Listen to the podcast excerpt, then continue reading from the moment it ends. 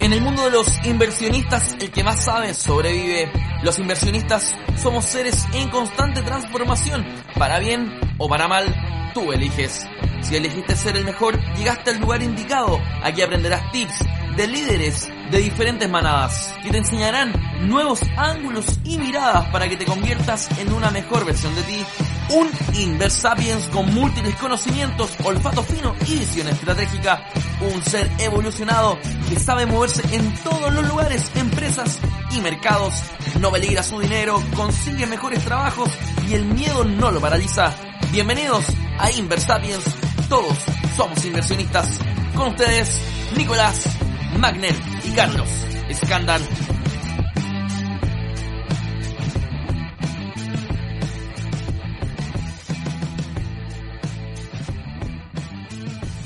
Hola amigos de Inversarios, ¿cómo están? Estamos aquí ya en el capítulo 48, llegando casi a los 50, medio media centena. Vamos, bien Nico. Eh, hace un poquito más de un año que empezamos el proyecto, hemos crecido harto. Eh, la gente nos hace saber que, que le agrega valor escuchar cada capítulo, que le entrega aprendizaje. Eso es muy valioso para nosotros porque es nuestro propósito de ayudar a las personas a que mejoren su relación con el dinero. Así que eso es eh, imposible que no motive y que no te siga dando ganas de seguir en el camino. ¿Cómo estáis, Nico? Bien, tú, Carlos, un saludo a ti y a todos los que nos están escuchando. Eh, un gran abrazo acá desde Inversapiens. Estamos contentos porque estamos en el capítulo 48, ya estamos a dos capítulos de celebrar el capítulo 50, la media centena de capítulos.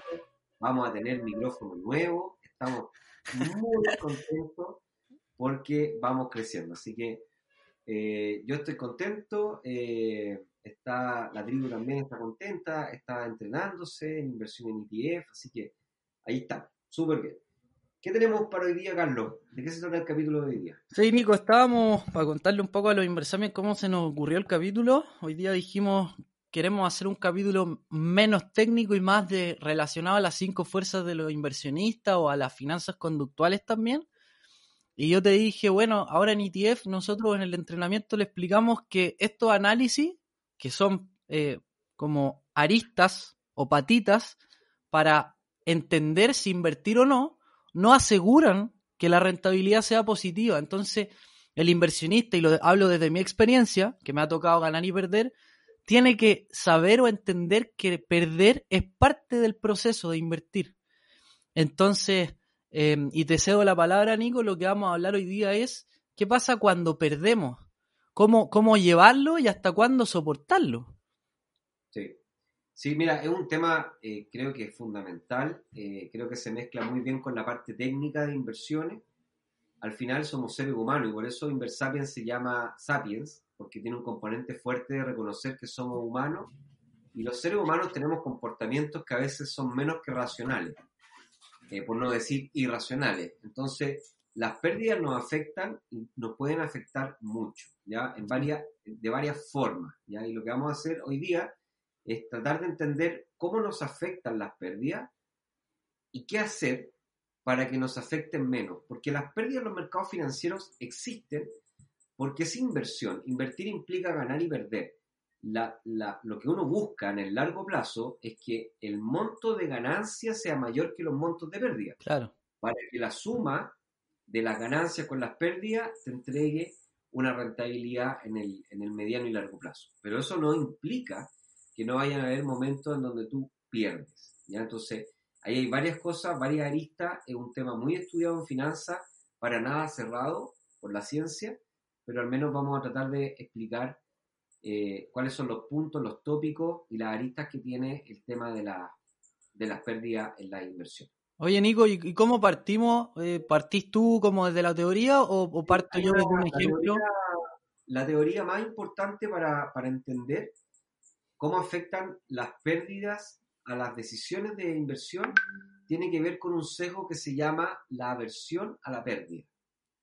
Es un sesgo que se, que se descubrió hace, hace um, varios eh, años atrás, que dice que las personas estamos dispuestas a hacer todo lo que podamos incluso a pagar por evitar perder. Uno en la sala de clase lo explica cuando, cuando las personas toman seguros. ¿Ya? Por ejemplo, la industria de los seguros está basada en ese sentimiento irracional de estar tan preocupada de una pérdida futuro, futura, Es mejor protegerse. estamos incluso dispuestos a pagar, y a veces no montos menores, porque alguien nos asegure que no vamos a perder. Claro. Entonces uno puede, por ejemplo, pensar en el seguro del auto. Eh, y probablemente muchos, y yo me incluyo dentro de eso, dirán, no, mira, yo no saco el auto de la casa si es que no lo tengo asegurado. ¿Vale? Y eso es porque hay una aversión a la pérdida. Es decir, prefiero pagarle a alguien para que me saque esa preocupación de la cabeza. ¿Ya? Entonces, ¿qué pasa? Que en el mercado financiero uno también podría pagar por evitar la pérdida. Pero no es a través de un seguro, no es que uno pague una cuota y que alguien te asegure, sino que se hace a través de dejar de ganar. Ese, ese pago sería dejar de ganar a cambio de dejar de perder. Entonces, la forma más práctica de entenderlo es pensar en dos eh, oportunidades de inversión. Es como no invertir. po. Si no invierto, no gano. O sea, no, no pierdo, pero no gano. Exacto. ¿Ya? Es, podríamos invertir en un portafolio de, de acciones bien diversificado, ¿Ya? en cuyo caso tendríamos un riesgo similar a un riesgo de mercado bursátil, o sea, medio alto, ¿ya? O poner el dinero en un depósito a plazo. Entonces, claro, si es que yo invierto en el portafolio de acciones, voy a tener la oportunidad de ganar, pero voy a tener también el riesgo de perder. ¿Sí? Dependiendo de mi decisión y de los mercados, probablemente la ganancia en el largo plazo, lo más probable es que la ganancia en el largo plazo sean mayores que las pérdidas. Entonces, la sumatoria final global de todo el periodo va a ser positiva. Pero van a haber momentos malos, pérdidas, momentos buenos, ganancias. Ahora, yo puedo pagar, entre comillas, pagar por evitar jugar ese riesgo. ¿Cómo sería? Bueno, en vez de poner el dinero en ese portafolio, lo pongo en un depósito a plazo. Mm. En ese caso, el pago, entre comillas, sería dejar, entregar la posibilidad de ganar. Claro, Entonces- sí. Entonces funciona de la misma forma. Entonces, ¿qué pasa? Que muchas personas, ya sea por... por hay, hay varias razones, hay varias eh, eh, hipótesis acá que la ciencia todavía no ha logrado ordenar, pero todos nosotros tenemos aversión a la pérdida. Todos nosotros tenemos aversión a la pérdida. Lo que pasa es que... No solo de plata, ¿no es cierto? Es como un seco psicológico en cualquier ámbito. perder. La perder. pega, perder Mira, una a perder- relación. a perder lo que tengamos, relaciones, objetos, posiciones, poder, salud, dinero, cualquier cosa que nosotros la, la sentamos propia, ¿Ya? ¿ya? Ahora, ¿qué pasa? Bueno, sin, sin ponerse cursi, por ejemplo, los celos, las personas celosas, tú por ejemplo, Carlito, que eres muy celoso, Ya, pero ¿por qué siempre me ocupáis, me ocupáis en tus ejemplos cuando en realidad te querías referir a ti mismo? la gente entienda mejor. Las personas, las personas celosas, las personas celosas Ya, son personas que tienen una versión de medida a perder la relación con la otra persona. claro, Y eso genera celopatía. entiendo. Bueno, volvamos al tema financiero. Entonces, ¿qué pasa? Que a veces es, es normal que todos tengamos aversión a las pérdidas en finanzas. Es normal. ¿ya? Eso es un sesgo normal del ser humano. Lo que hay que tener cuidado es cuando esa característica normal se exacerba en ciertas personas. Y esa característica se puede exacerbar por varias causas. La primera puede ser por una baja educación financiera. Y es cuando a las personas se les enseñó que las finanzas son un tabú. O sea, que hablar de plata es malo, que es mala educación, hablar de dinero en la mesa, que es mala educación, hablar de inversiones, o se le crió el tabú de que, ah, las personas que hablan de plata son personas eh, eh, ¿cómo se llama? Eh, poco profundas, no sé cómo la, la palabra es como li- liviana o ¿Ya? triviales, son poco profundas, son personas interesadas, son personas, etcétera. Ah, como que lo asocian algo malo. Muy propia de la cultura latina. Ya. ¿ya? Entonces, eso causa que nosotros generemos una relación con el dinero tipo tabú. O sea que siempre a la luz pública tratemos de alejarnos de todo lo que tenga que ver con dinero. Ya. Y eso significa entonces que empezamos a crear una relación con el dinero que no es saludable y que por lo tanto no hemos buscado y no nos hemos hecho cargo de nuestro propio entrenamiento financiero. Perfecto. Las finanzas son igual que el ejercicio. O sea, tú puedes entrenar para correr una maratón, tú puedes entrenar para ser un inversionista profesional, lo mismo, o puedes entrenar por salud, por- para mantenerte bien, para ser funcional, para tener energía en el día, para poder levantarte la silla. Todos los seres humanos, en algún minuto del día y de la semana, tenemos que hacer algo de actividad física.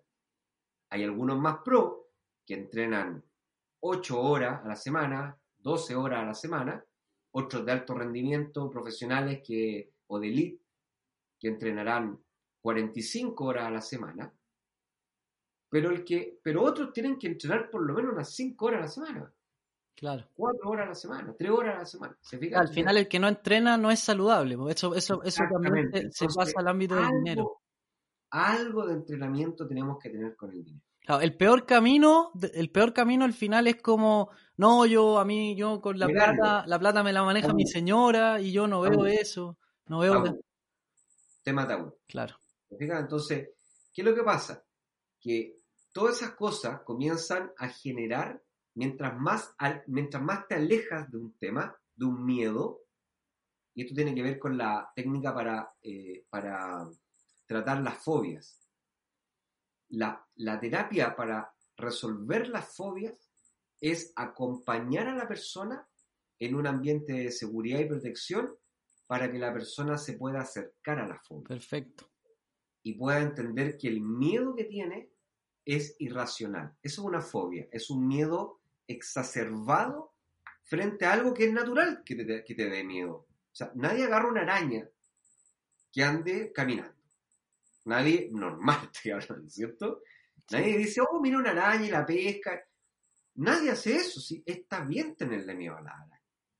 Todos saltamos de repente si es que vemos una araña en la cama, todos vamos a saltar. El tema está en que hay personas que desarrollan preocupaciones que son absolutamente exacerbadas a una araña. Entonces esas personas después no quieren entrar a la, ni siquiera quieren meterse a la cama, sino que no quieren entrar a la casa y por lo tanto no pueden dormir y por lo tanto como no duermen no descansan y como no descansan no toman buenas decisiones como no toman buenas decisiones les empieza a ir mal en, la, en el trabajo, en la familia, con las personas, con su vida central y eso, esa, ese miedo normal de la araña que se exacerbó en esa persona empieza a generar problemas en toda su vida. Oye, Nico, y llevado a las finanzas, a mí, a mí se me ocurren como dos síntomas cuando el mío es exacerbado y a ver si a ti, tú, tú como, como, como doctor entiendes más síntomas, pero a mí se me ocurre, uno, el primero es como no invertir por miedo a perder y eso te deja fuera. Ese es el primer, primer caso y el segundo es, ya, invierto con miedo a perder y cuando me- el mercado cae, yo me salgo y no invierto más. ¿Qué, qué, sí, mira, en general la evidencia muestra que la gente que pierde dinero en el sistema ban- financiero va a depender mucho de cómo pierde ese dinero. Porque, por ejemplo, yo he perdido muchas veces dinero en el mercado financiero, es normal. Sí, Yo creo que he ganado más que lo que he perdido. Pero cada vez que yo pierdo, pierdo por mis propias decisiones y entiendo por qué pierdo. Y está bien, porque aprendo. Y a sí, ti te pasa lo mismo. sí. Pero hay mucha gente que pierde por dos razones anexas. Una, pierde y no sabe por qué perdió. Ni siquiera tomó la decisión de participar en el mercado financiero y perdió. Por ejemplo, hay muchos que nos escuchan que dicen, no, yo no soy inversionista. Estoy escuchando esto porque, bueno, me, me lo, tropecé por acá. Ahora que Spotify nos pone como uno de los podcasts más recomendados, probablemente muchos se lo tropezaron.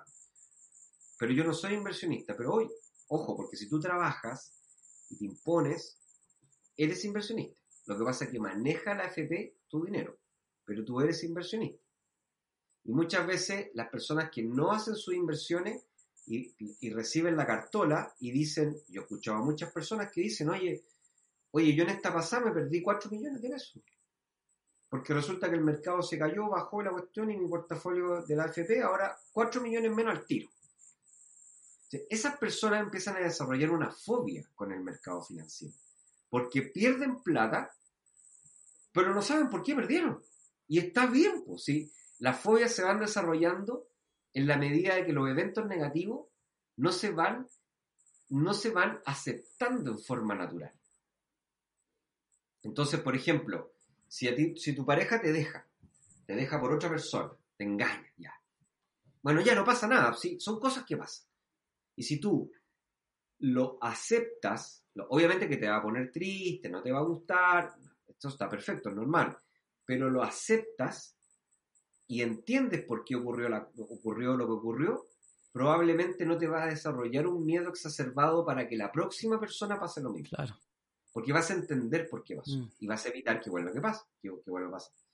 Pero si no supiste por qué pasó, o no lo enfrentaste en forma natural porque lo transformaste en un tabú, o sea, no, no le voy a contar a nadie, qué vergüenza que me hayan dejado, que me hayan corrido, que me hayan puesto el gorro, no decir nada, todas esas cosas, y no lo hablas, no lo, no lo, no, no le preguntas a una persona con más experiencia, a tus amigos, a tus padres, ¿no? sino que te lo guardas como un tabú, probablemente vas a desarrollar una celopatía en el futuro. Claro, ¿Por qué? Porque vas a tener fobia. a que vuelva a pasar. Exactamente. ¿Te fijas? Entonces con el dinero pasa lo mismo. Y la segunda causa de por qué las personas desarrollan fobia con las inversiones tiene que ver con el engaño. Ah, perfecto. Y todos saben que en la industria financiera hay muchísima persona, Los disfrazados de oveja. lobos disfrazados de oveja, pero también hay una nueva especie que descubrí, No, ya. o que descubrí Empezó. que son, no, no, tranquilo, que son lobos disfrazados de oveja, pero que no saben que son lobos. o sea, se creen ovejas, pero en realidad son lobos. O sea, gente que engaña, pero que engaña sin saber que engaña. Entonces, hay de los dos ejemplos. Obviamente que los que engañan, que saben que engañan, que engañan porque su negocio es engañar, son todos estos los garay, los no sé cuántos, todos estos gallos que te piden la plata para ofrecerte cosas que son imposibles de, de lograr y después se arrancan y todas estas estafas piramidales. Todos esos son los obvios.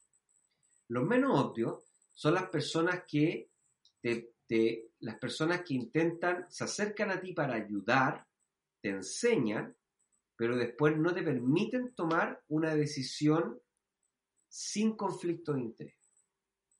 Entonces alguien puede, por ejemplo, enseñarte a invertir y después te dice, al final te dice, oye, pero mira, yo tengo un producto de inversión, te lo dejo ahí. Entonces, ¿qué pasa? Hay un conflicto de interés. Nos guste o no nos guste, ¿ah? Y esto es una crítica a la industria financiera y la industria mía, que es la industria de la educación. Primero, la industria de la educación no ha tenido los pantalones, desde que somos chicos, de enseñarle a las primeras generaciones y durante toda nuestra vida relacionarnos con el dinero. Lo hemos transformado en un tema tabú. Y esa es una responsabilidad de la industria de la educación. Pero la industria financiera se dio cuenta que como la gente no sabía, para poder vender más tenía que enseñarle. El problema es que se generan conflictos de interés. Y que es natural. Por eso, no es que sean, no es que quieran ser malos. Pero sí claramente tienen conflictos de interés. Entonces, lamentablemente, existe. Nico, Entonces, ¿sí? no, yo- no, dale, termina la idea, dale. Entonces, claro, pueden pasar tres cosas.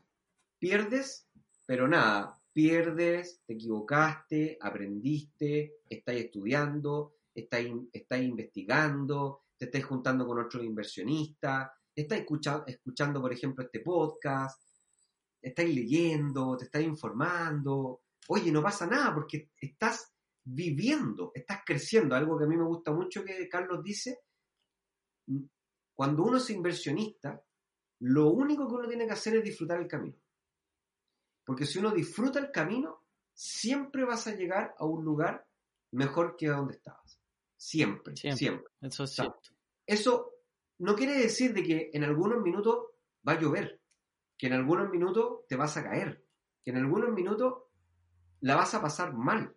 Pues si todos los caminos tienen eso. Pero también el camino tiene buenos, buenos momentos, también levantarse eh, genera buenas buenas sensaciones y al final el camino, cuando tú miras hacia atrás y ves todo el camino que, recorriste, te sientes orgulloso y dices, esto lo logré yo. Sí, para acompañar esa idea, Nico, y algo que siempre decimos en los entrenamientos, y esto lo digo por experiencia propia, cuando uno se declara inversionista, obviamente que lo hace en busca de obtener rentabilidad de dinero. Y por eso parte, esa es la motivación inicial. Y en el camino, cuando van pasando los meses y los años, eh, sin importar la rentabilidad, que claro que importa, uno se va transformando en una persona con más pensamiento crítico, que entiende por qué pasan las cosas desde lo macro, o la, como, lo, como lo hablamos nosotros desde la macroeconomía, hasta las inversiones propiamente tal. Y eso te hace una mejor persona, un, un mejor profesional y un, ser humano más informado. Y ese, esa, esa rentabilidad, aunque te haya ido, aunque te hayáis triplicado en la plata, esa rentabilidad es mucho más valiosa em, y te va a generar también más rentabilidad en dinero en el largo plazo, porque eres un ser humano con más habilidades y capacidades. Sí, bueno, sin ir más lejos, basta con que vean a los líderes mundiales, vean si que son o no son inversionistas, y se van a encontrar con que todos son inversionistas, que todos tienen propósito y que todos son filántropos y que todos están tratando de resolver un problema relevante y ganan, y, al, mismo tiempo ganan plata. ¿Y qué pasa? No pasa nada. ¿Cuál es el problema? Entonces, eh, no, está, ese, eso nuevamente volvemos al tabú, de que no, es que si tú quieres ganar plata, estás extrayendo beneficio social para ganar plata. Eso es un tabú. ¿Y por qué? ¿Y de dónde nace ese tabú? ese tabú nace porque las personas que siempre han tenido dinero le han enseñado al pueblo que no ha tenido dinero a que no tiene que hablar ni pensar en dinero. Porque eso genera problemas en la sociedad. A ellos. A nadie le conviene tener una clase obrera, trabajadora, que quiera invertir, que quiera progresar, que quiera emprender, que quiera fundar una empresa, que quiera tener un portafolio de acciones, que quiere invertir en algunas empresas y en otras no, a nadie le conviene. Y eso viene arrastrándose de los últimos 200 años. Y eso ha hecho de que en las familias y en los colegios no se hable de dinero. Y eso está mal.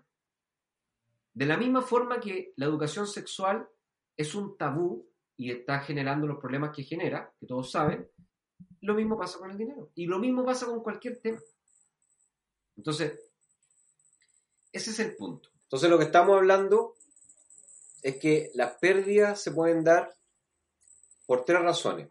Una, bueno, tomaste una decisión, buena o mala, y perdiste. Dos, tomar una decisión por ti, tú no tienes idea, nunca te enteraste porque nunca has querido relacionarte con el dinero, etcétera, etcétera, y perdiste. Y alguien te engañó y perdiste. Entonces, la primera, obviamente que es parte del juego y no pasa nada si ocurre, porque finalmente, em, finalmente es, parte de, es parte de invertir y vas a ir aprendiendo en la medida que vayas, eh, vayas jugando este juego, vayas recorriendo el camino. Y lo importante es cada vez ir implementando técnicas para poder ir disminuyendo esas pérdidas. Ahora, para los otros dos casos, bueno, lamentablemente no se puede hacer nada si es que tú mismo no tomas la decisión de empezarte a relacionar bien con tu dinero. Y bueno, y para el tercer tema, que es que no te engañen, es aprender. invertir en conocimiento te ayuda a, tener pensamiento crítico y que no te engañen, porque sea más difícil porque tú sabes cosas que quizás los demás no saben. Y ese es un gran activo que tenemos los seres humanos. Nico, ¿te tinca que ahora pasemos como a contar ejemplos? Eh, yo no tengo problema en contar los míos en las pérdidas que he tenido. eh, los aprendizajes que tuve y después, no sé si te parece que hablemos como de qué haría, cómo, cómo, cómo disminuir el riesgo de pérdida, entre comillas, que es para que hablemos un poquito de las políticas que tenemos que tener. ¿Ya? Empieza tú. Voy a partir yo, mira. Yo partí invirtiendo con el Bitcoin en el 2016 o 2017, no me acuerdo, pero invertí un buen precio. Ya no, no te voy a dar números, pero creo que llegué a tener 2,5 veces lo que había invertido, sin saber nada de inversiones. ¿Ya? Pero escuchando las noticias que decían que el Bitcoin iba a llegar a 100 mil dólares. ¿Sí? Y bueno, la verdad que no sabía nada. Hoy día veo los gráficos y veo cosas que antes no veía. Entiendo, entiendo cómo funcionan y veo, hoy día se ve la burbuja clarita, pero más que por saber ver el gráfico, por haber invertido en más cosas y entender cómo funcionan las inversiones. Cuando el Bitcoin cae de 20.000, se va, llegó a estar en 3.000 o 6.000 por ahí. Eh, bueno, había perdido no solo la rentabilidad, sino que había perdido desde mi, desde mi punto de equilibrio ya estaba más abajo me quedé en el tiempo esperando a que subiera. Bueno, hoy día sí tengo rentabilidad y aprendí un montón por el Bitcoin. De nuevo, la rentabilidad más, más, eh, más, más grande para mí en invertir en Bitcoin no fue la plata, que sí me ha ido bien, sino que ha sido el proceso de aprendizaje. Eh, pero cuando cayó, cuando cayó en, no sé, en un mes de 20.000 a, a 7.000, eh, no, no es fácil ver, ver, ver caer el, el activo, el instrumento. yo miraba el celular todo el día y decía, me salgo, no me salgo, me salgo, no me salgo. Bueno, eso pasa cuando uno no tiene políticas de inversión. Em, el segundo caso, que para mí es muy interesante, fue cuando invertí como hace tres años en como dos años, dos años en un fondo mutuo en el Banco Security me estaba rentando en, en, seis meses como un 8% y vino el tema de la guerra comercial el año pasado. Y ahí me llama mi asesor, bueno, lo llamo yo, conversamos y me dijo, mira Carlos, yo te recomiendo cambiarte por la guerra comercial, por Donald Trump, por Xi Jinping, cámbiate, cámbiate, cámbiate, cámbiate a la renta fija porque va, se vienen tiempos difíciles. Bueno, cuento corto, me cambié y el Standard Poor's rentó más de un 20%, me perdí toda la subida. Em, el aprendizaje ahí fue entender que los mercados eh, tienden al alza y que de repente es más peligroso buscar cambiarse a la renta fija y pasarse a la renta variable porque uno en el, en el buscar no perder también puede perderse las rentabilidades. Eh, y bueno, la, tercera perdida fue cuando invertí en acciones. El, perdí en acciones el, invertí por primera vez en acciones el 15 de octubre del año pasado. Yo te conté, Nico. Y el 18 de octubre pasó lo que pasó. Y después cuando ya mis acciones iban recuperando, vino el coronavirus. Entonces, fue, ha sido un lindo aprendizaje porque han sido dos eh, cisnes negros en quizás mis primeras inversiones en renta variable por mí mismo. Entonces, me ha traído un aprendizaje tremendo y es más, es más de lo mismo, es que si al final mantenemos la inversión en, a mayor plazo es más probable que tengamos rentabilidad y que también nos recuperemos de una caída grande. No sé si tenía algo que preguntar o algo que decir, Nico. Sí, no, yo entiendo el, tema de las pérdidas en finanzas, eh, como estábamos hablando, y ahora vamos a hablar de, sobre lo, con los inversionistas, ¿ah? de los inversionistas. Ya, ya vamos a hablar de las personas que estamos intentando eh, gestionar nuestro dinero, nuestras inversiones, haciéndolo en forma profesional. Eh, y ahí eh, siempre hay un fenómeno fuerte que es el miedo, y es el miedo a la cuando, cuando los mercados empiezan a caer, y ahí es donde se empieza a generar la aversión a la pérdida. ¿Cómo se percibe la aversión a la pérdida?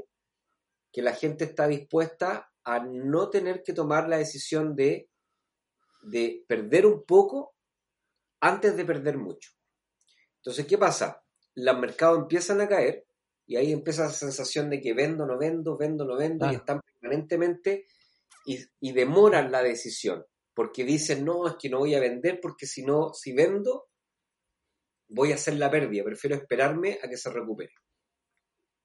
Entonces, ahí hay que tener cuidado porque hay, un par de temas que son importantes de, mencionar. el primero es que uno se puede salir. ¿ya? Pero hay que saber cuándo salirse. Entonces, para eso siempre es recomendable tener algo que se llama un stop loss. O sea, tú tienes, esto es como cuando uno va al casino, bueno, yo nunca he ido a un casino, pero me imagino que las personas que van al casino dicen, oye, yo voy con esta cantidad de plata. Si gano, bien. Y si pierdo, bueno, pierdo esta cantidad de plata. No, no, no pierdo más que esto. Entonces, siempre un inversionista tiene que tener programado hasta cuánto va a soportar una pérdida. Entonces, si que tú tienes tu inversión y tu inversión cae un 5%, oye, no pasa nada, te sales. No, es que voy a perder el 5% y que después voy a... Salte. Claro, al final depende de tu política. Te sales de ahí y después el mercado va a seguir evolucionando. Ahora, si, si baja un 5% y te sales ahí, el mercado probablemente va a caer hasta un 7, un 8, y después el mercado va a comenzar a cambiar de ciclo.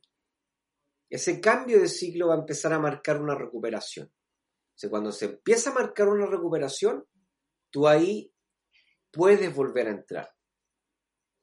¿Se entiende? ¿Para qué? Para que puedas participar, ¿cierto?, de la recuperación del mercado. Pero, y ahí es donde está el error el segundo error que cometiste cuando te dijeron que te salieras y perdiste la, ¿cierto? la recuperación del SP. Que lo que pasa es que los analistas o, o muchas veces los inversionistas te recomiendan algo para que no saquen los fondos de su, de su inversión y ellos puedan seguir ganando comisiones. Sí. Entonces, claro, tú te hiciste pedazo, te, te perdiste completo y ellos te dicen, no, pero mira, no te preocupes, cámbiate, te, te, explican una historia de por qué fue la pérdida, y después te dicen, no, pero mira, ponte en este otro producto porque este producto es más seguro. Y así te convencen para que sigas administrando el dinero con ellos, porque ellos van a ganar la comisión sí o sí, ganen o pierdan. ¿Cachai? Mm. Entonces, hay que distinguir. Entonces, no es bueno comerse la pérdida completa uno tiene que tener un stop loss. ¿Ya? Ahora, una vez que se cumple el stop loss, ahí uno tiene que ser suficientemente cabeza fría, que es lo que más cuesta. Sí, pues eso cuesta harto. Que es efectivamente sacar la plata, claro. Sacar la cerrar. Y eso cuesta muchísimo, muchísimo. O sea, de verdad yo lo he vivido millones de veces y lo, lejos lo que más cuesta es mantenerse dentro de la política de inversión. Entonces, yo te diría que hay tres cosas para, para ir, para, para, dejar algo práctico después de este capítulo. Yo te diría que hay tres cosas que los inversionistas tienen que trabajar, ¿ya? Para poder mejorar su capacidad para perder. Porque si tú mejoras tu capacidad para perder, entonces vas a tener mejores, mejores condiciones para ganar en el futuro. La primera y condición sine qua non, diversificación. 100%, la más importante si vas a tener una acción, tienes que tener por lo menos 15 acciones distintas. Distintas y de diferentes industrias, ojalá hasta de diferentes países, Nico, o por lo menos que las acciones estén en distintos países. Lo más diversificado posible, ¿ya?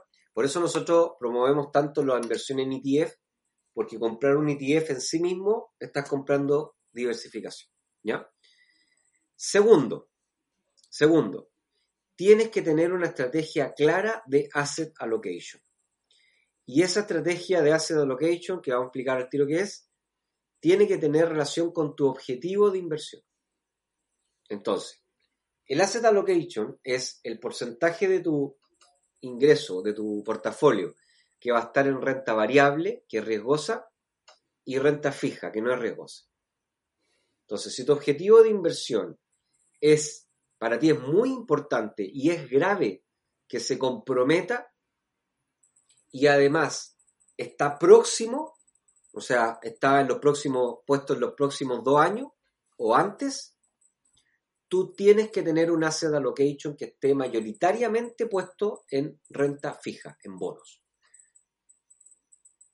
Y listo. No, y no hay más discusiones. O sea, esto, no, oye, mira, lo que pasa es que viene una recuperación del mercado que me dijera, ahí es donde, ahí es donde perdí porque te engañan porque te llama un tipo te dice, mira lo que yo te voy a enseñar, que los mercados se recuperen, y después te va a decir, mira, yo, yo tengo un servicio aquí con comisiones muy bajas, mucha ventaja. porque yo estoy comprometido ya listo, perdiste. ¿Cachai? Entonces, tú tienes que gobernarte y decir, no, mira, este objetivo para mí es importante, va a ocurrir en un año y medio más, así que el 100% de mi dinero está en bonos. Punto. No hay más discusión. Claro, o sea, al, al final, Nico, lo que tú estás diciendo es como, depende de, de para qué tú necesites el dinero, porque si tú lo que necesitas es acumular riqueza para algo que puede ser en mucho tiempo, quizás lo mejor es tener eh, renta variable porque eso aumenta tu capital en el tiempo, aumenta tu riqueza. Pero por otro lado, si tú tenías una inversión que no le queda mucho para llegar al punto que, que cumple el objetivo, y en cambio una pérdida te haría retroceder mucho, entonces esa plata no está buscando acumular riqueza, sino que solamente está buscando que no pierda valor en el tiempo y ahí sí mi, mi estrategia debería ser en renta fija. ¿Cierto? Así es. Así al es. final es súper personal Exacto. Y depende, más que personal, depende del objetivo. del objetivo. Claro, puede tener un objetivo importante para ella en cinco años más y otro objetivo menos importante en dos años más. claro. Puede ser un viaje, qué sé yo. Entonces, dependiendo de la importancia del objetivo, que se mide a través de la gravedad de que no se pueda lograr porque no tenéis plata, y del plazo, uno tiene que ir tomando decisiones de cuánto va a invertir en acciones y cuánto va a invertir en bonos. Eso se llama asset allocation. ¿ya? Y es el segundo, la segunda condición para poder lidiar con las pérdidas. Primero, diversificación y seguro y segundo, Nico, asset ¿pu- ¿puedo yo, yo no, tener un, no tener esa, esa estrategia en mi política? no. O sea, yo No. siempre me debería salir del mercado. No, no, ¿cómo? Como si en algún momento pierdo más de X porcentaje, siempre me debería salir. Yo no, yo no, yo, Pero que, por eso te digo, lo primero es diversificación, ¿ya? Lo segundo es asset allocation. ah, eso es la, es la división entre bono y renta fija. Ah, ya, perfecto. Lo otro se llama market timing. Ya. Market timing es lo que no se tiene que hacer porque anda mucho tarao hablando de eso hoy día, que dice que no, mira, cuando el mercado sube tenéis que irte a, a equity y baja a bono y después eh, otra vez te pasáis a equity y otra vez te pasáis a bono. Eso se llama market timing y no hay evidencia científica que se pueda hacer. ¿Ya? Pagáis una brutalidad de comisiones, si te equivocáis y te salí antes, te perdí la subida, si te salí y así. ¿ya? O sea, hay- es una pelotude, no lo hagas. ¿ya? Slash feliz y forrado es lo que vende. Ya, po. Entonces, esto se llama asset allocation, que es decir, a ver, si mi objetivo está, si mi objetivo está cerca y para mí es importante, por ejemplo, una persona que tiene 60 años y que en 5 años más se va a jubilar. Es un objetivo muy importante y además está muy cerca. Ya. Esa persona tiene que tener un asset allocation que sea mayoritariamente bono. Si tú, como Carlos, tenés 27 años y tu objetivo es, eh, por ejemplo, comprarte un departamento para vivir en, en 10 años más, entonces, obviamente que ahí te conviene tener un asset allocation que sea renta variable. Perfecto. ¿Se fija? Entonces, listo. Eso se llama asset allocation. Vale, entonces tenemos diversificación, check. Tú miras tu cartera y dices, sí, mira, tengo acciones y tengo más de 15. Ok, te estás diversificando. O tengo ETF, que es lo- al final lo que yo siempre recomiendo. Es diversificar. Segundo, ¿tengo claro mi asset allocation? ¿Es razonable para mí?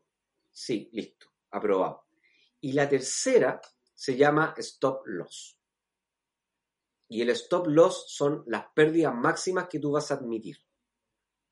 Entonces, si tú estás administrando, por ejemplo, tienes 30 millones, un, un portafolio de 30 millones, ¿sí?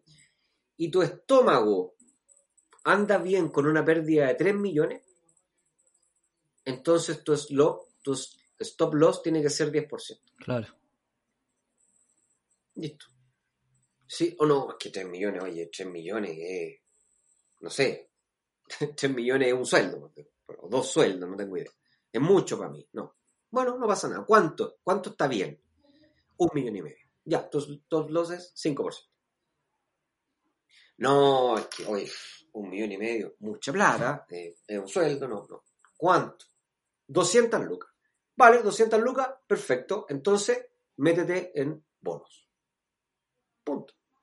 No, es que yo igual quiero ganar plata, capital. No, entonces, ¿qué pasa?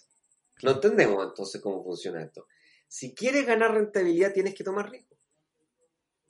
Entonces, tú estás poniendo 3 millones en riesgo, que es una pérdida del 10%, a cambio de participar de la posibilidad de ganar 4 o 5 millones de rentabilidad en el futuro. Ese es el juego.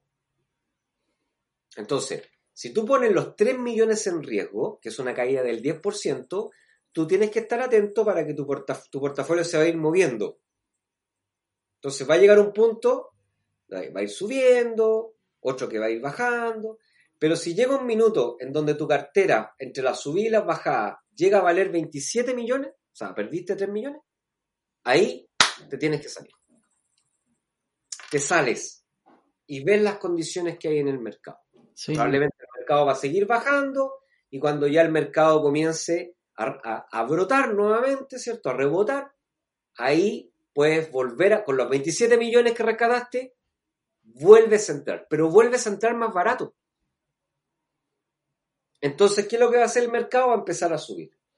y vas a recuperar los 3 millones y probablemente vas a poder generar una ganancia extra también. Digo, igual, igual eso tiene riesgo. Hay que ser claro en decirlo, porque, porque, porque diste, el, diste el caso, el caso de, claro, el mercado sigue bajando y tú te metís más abajo, pero puede ser que justo te saliste en el punto bajo del mercado y, y empieza a rebotar y te perdiste la ganancia también.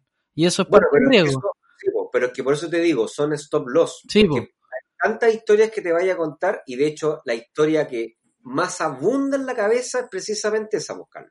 Sí, no, no, es, para que le quede claro a la gente que al final esto, el stop loss no es para buscar más rentabilidad, es para tú estar tranquilo de que la máxima pérdida que tú vayas a establecer en tu portafolio y que te deja dormir con tranquilidad. Ir al casino con, una, con, una, con un presupuesto de 3 millones. Perfecto, perfecto. Listo, oye, oye, gané, gané 7, ya listo. Genial, te pasaste, la pasaste bien, tomaste unas piscolas, listo. Pero si perdiste todo, llegaste hasta 3 millones, pero si vas con toda tu plata al casino, la cabeza te va a traicionar. Entonces vaya a perder 3 millones y vaya a decir, no, pero es que mira, ahora la mesa se va a cargar, entonces ahora van a salir las cartas buenas. Ya, a ver, voy a sacar un, voy a sacar un milloncito del presupuesto del mes y con este le gano. Lo perdiste. Ah, no, pero es que mira, es que lo que pasa y, la cabeza te va a engañar. ¿Y por qué te va a engañar? Porque tiene aversión a la pérdida. Entonces te va a contar historias para que tú sientas que no estás perdiendo. O sea, mientras estás metido, no has perdido. Tú pierdes cuando vendes. Ahí pierdes. ¿Vale? Entonces, sí. ese es el tema. Son tres factores. Perfecto. Diversificación, asset allocation y stop loss. Eso. No sé qué más podemos agregar a eso. O sea, Nico, yo, yo estoy completamente de acuerdo. Agregaría igual el. Le pondría súper harto énfasis a la diversificación. Em, y me gustaría hablar contigo el tema de la tendencia del mercado en el, en el tiempo que es que, ¿por qué es bueno estar diversificado? Y me voy a ir un ejemplo y tú corrígeme si estoy mal, pero si yo, por ejemplo, un día hubiera invertido en la TAM o en la Polar, y la TAM baja o la Polar baja, el, el, este, este, este supuesto de que los mercados tienden al alza no aplica si yo no estoy diversificado, porque la Polar lleva años cayendo y ahora la TAM también no tiene por qué volver a subir. Ahora, cuando uno invierte diversificado, los mercados en su conjunto tienden a, tienden a agregar valor en el tiempo. Por eso nosotros decimos que en el largo plazo es muy probable que uno tenga rentabilidad si es que invierte diversificado. Porque en algunas te puede ir mal y en otras te va a ir bien y eso, eso se va a sopesar en el tiempo. Sí, Nico, no sé si tenía algo que agregar en eso, que me parece un punto súper relevante a mí. Sí, hay una historia que uno siempre que yo siempre cuento en la sala de clase, que tiene que ser, es un juego que yo hago, que les digo, cuando la primera vez que les enseño diversificación, les digo, mira, vamos a hacer un juego. Vamos a entrar un inversionista a la sala. Y le vamos a proponer el siguiente, dos, alternativas de inversión. ¿Ya? Las dos pagan igual, ¿ah? tienen el mismo riesgo y tienen el mismo pago. O sea, no, no, no hay una trampa ahí. Es lo mismo. Pero en la primera, él puede escoger a un alumno de la sala e invertir en él. Si la persona pasa el curso, o sea, se saca más de un cuadro entre todas las notas, eh, él gana un 10%. Ya, Y si la persona no pasa, pierde un 10%. ya. O el segundo juego, él puede apostar, puede apostar, puede invertir en el curso. Ya, O sea, si el promedio del curso sobre 4, él gana 10. Si el promedio del curso es bajo 4, pierde 10%. ¿Vale? ya. Entonces, la gran mayoría de las personas, y, y no hay, aquí no hay juego de información. Acá tenéis disponible toda la información que queráis es pública. Toda. A las notas de los niños, toda, los, años anteriores. La que pidáis, la que pidáis. Signo zodiacal de los padres, los, los bisabuelos, los tatarabuelos. Los... Oye, lo que queráis, toma, ahí tenéis. Información perfecta se llama eso. Ya, Listo. Entonces la mayoría dice, se va a la solución de, no, nada, pues si tengo toda la información, escojo al mejor alumno, siempre de los 40 va a haber uno que es crack, crack, crack, crack, crack, y a ese, Un con ese estoy listo. Ese Estándar. El Carlos tipo Estándar del curso. vida, en su vida ha reprobado un curso, en su vida le ha ido mal, en su vida. Ya, Vale, entonces la mayoría escoge esa opción. ¿Qué es lo que pasa? Que justo ese, ese semestre, los papás se separaron. semestre, eh, nuestro alumno crack que se llama Carlito ¿Ya? ¿Qué le pasó a Carlito? descubre que su relación de siete años de pololeo era falsa Lo engañaban. y Hubo de, de hecho, lo, de hecho lo encuentra en, en ahí, en el mismo En el lecho, acto. No, que en el acto, difícil. y difícil. Difícil. Las notas pues, caen en picada. Entonces, ¿qué pasa? Carlito, que era el crack, ahora no se quiere levantar de la cama. Porque, porque está deprimido, pues si es normal. ¿Y ¿Qué, ¿Qué tiene? Si es normal que te deprimas a veces en la vida. Y resulta que el inversionista quedó con así el cuello, para los que nos están viendo por YouTube, así el cuello, porque... Y, y me va a decir, profe, pero me está haciendo trampa, pues me dijo que la información era toda libre y disponible. Y sí, pues le dijo, pero la Pero no información el del futuro. mercado, Claro. Obvio, no la del futuro, pues si no la tengo. Pero no me, pero, oiga, si esta persona es un ser humano y está expuesto, eso se llama riesgo individual. Ya. Está expuesto ese riesgo individual. Cambio, si usted hubiese invertido en el curso, usted tendría que haber, usted tendría que haber analizado toda la información histórica del curso, pero también del profesor. Porque el profesor es el factor común del rendimiento del curso.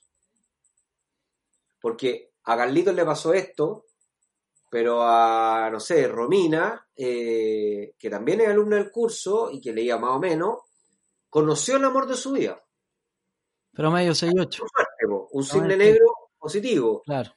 Y está emocionada, feliz, motivada, contenta, y en vez de sacarse un 5 que siempre se sacaba, sacó un 6-5. Entonces, ese 6-5, que también es efecto individual, enetió el Claro. 2 que se sacó Carlito Perfecto. y llevó el promedio a más que 4. ¿Te fijan? Entonces, cuando tú inviertes en el curso, estás invirtiendo en el factor común. Eso se llama mercado. Y eso es lo que tú dices. Perfecto. Cuando tú inviertes en una empresa, estás invirtiendo en las condiciones individuales de la empresa combinadas con el factor de mercado. En cambio, cuando tú inviertes en el mercado, estás invirtiendo solo en el mercado y no en los factores individuales. Nico, te... El Te mercado aplaudo en el por el largo plazo siempre crecen Claro. porque las industrias siempre agregan a crecer. valor. No, la- te pasaste con el ejemplo. El mejor ejemplo posible para terminar el capítulo. Eso. Así que con eso, ojalá que les quede claro tres cosas. La, la primera y la más importante, la relación con el dinero es normal, no pasa nada. Y no hay que transformarla en un tabú, hay que enfrentarla y mejorarla. Tienen 48 episodios con este, 48 horas, que la pueden distribuir en 2 horas, 3 horas a la semana y con eso van a empezar a mejorar su relación con el dinero. Una vez que lo hagan, comiencen a invertir, no pasa nada, pero por favor, bien diversificado, con una política clara de qué porcentaje asset allocation, de qué Sí. porcentaje renta variable, renta fija, y finalmente con una pérdida clara, stop loss, con una pérdida límite. Para poder dormir tranquilo, sí. Ese serían, ese sería la, el episodio de hoy día acá. Super Nico. Listo. Un saludo a todos los Inversapiens. Que les vaya bien, un gran saludo y nos vemos la próxima semana en el episodio 49, ya preparando la gran celebración del episodio 50 con micrófono. Nos vemos. Esperamos que este episodio te haya entregado el conocimiento para estar un paso más cerca de ser una mejor versión de ti. No te olvides compartir, comentar, déjanos tu valoración y ayúdanos a conectar con más inversionistas. Un gran abrazo y nos escuchamos la próxima semana en un nuevo capítulo. Pasa a la acción, aplica lo que aprendiste y conviértete en un Inversapiens